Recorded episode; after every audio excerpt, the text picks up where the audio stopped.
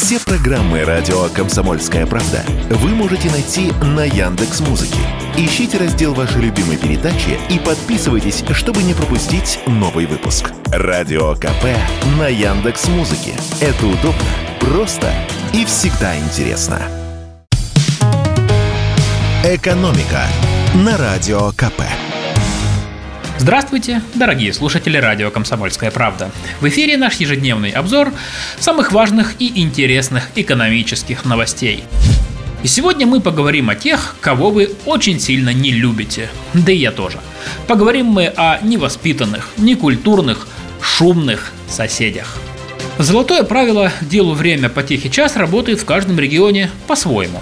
Например, в московских многоэтажках запрещено шуметь с 23.00 до 7 утра.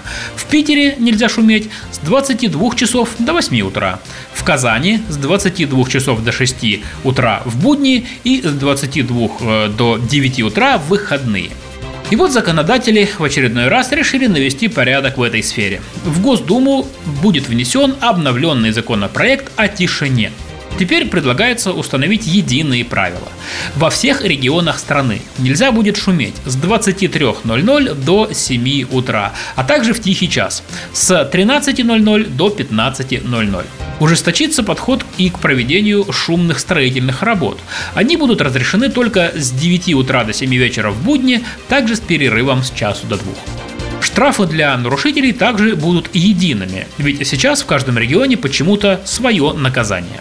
Если на любителей пошуметь в полицию заявили впервые, то штраф составит от 500 до 2000 рублей для обычных граждан, от 5000 до 10 тысяч рублей для должностных лиц и от 20 тысяч до 50 тысяч для юридических лиц. В случае повторного нарушения максимальный штраф вырастет до 5000 рублей для обычных граждан, 20 тысяч для должностных лиц и 100 тысяч рублей для юрлиц. Так неужели единая система наказаний для всей страны заставит шумных соседей угомониться? Как э, честно и абсолютно правильно заявила нам зампредседателя Комитета Госдумы по жилищно-коммунальному хозяйству и строительству Светлана Разворотнева, законопроект, тот, который предполагается особо, ничего не изменит. Потому что главная проблема законов о тишине в том, что они тотально не исполняются. У полиции просто не хватает времени приезжать на подобные вызовы и составлять протоколы о правонарушениях. Но все же эксперты считают, что в некоторых случаях новый закон будет полезен. Как сказала нам исполнительный директор гильдии управляющих компаний в ЖКХ Вера Москвина, очень важно, что законопроект поможет бороться с питейными заведениями, которые находятся э, в шаговой доступности от дворов и работают круглые сутки. Хочешь не хочешь, а крики, разбитые бутылки, песни – это повседневное звуковое сопровождение для этих заведений. Если законопроект примут, они будут вынуждены закрыться. Кстати, чтобы борьба с нарушителями тишины не дошла до фанатизма, законодатели напоминают, звук текущей воды, детский плач и громкое топанье котов под понятие шума не подпадают. И в завершение выпуска коротко расскажу вам об одном важном нововведении, которое начинает действовать на этой неделе – Сейчас банки активно повышают ставки по кредитам. И чтобы не отпугнуть клиентов, многие предпочитают скрывать реальные проценты, под которые они дают деньги в долг.